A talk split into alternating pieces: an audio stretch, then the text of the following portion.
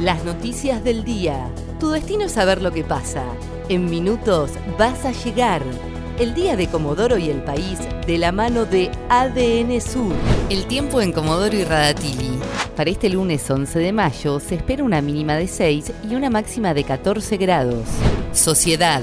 Este martes comenzarían las salidas recreativas en Chubut. El ministro de Salud, Fabián Puratich, confirmó que ya le presentó el protocolo al gobernador Mariano Arcioni para ponerlo en marcha mañana martes. Dijo que solo se podrá salir a caminar en un horario amplio para que no haya aglomeración de personas.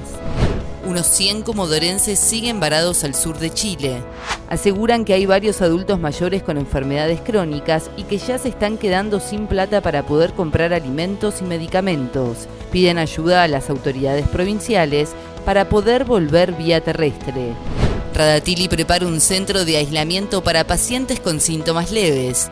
Será en el Zoom de la Escuela Provincial número 718 y tendrá 50 camas. Además, el municipio acondicionó el Hospital de la Villa Balnearia para atención pediátrica respiratoria y casos de bronquiolitis. Policiales. Locura dentro de un supermercado.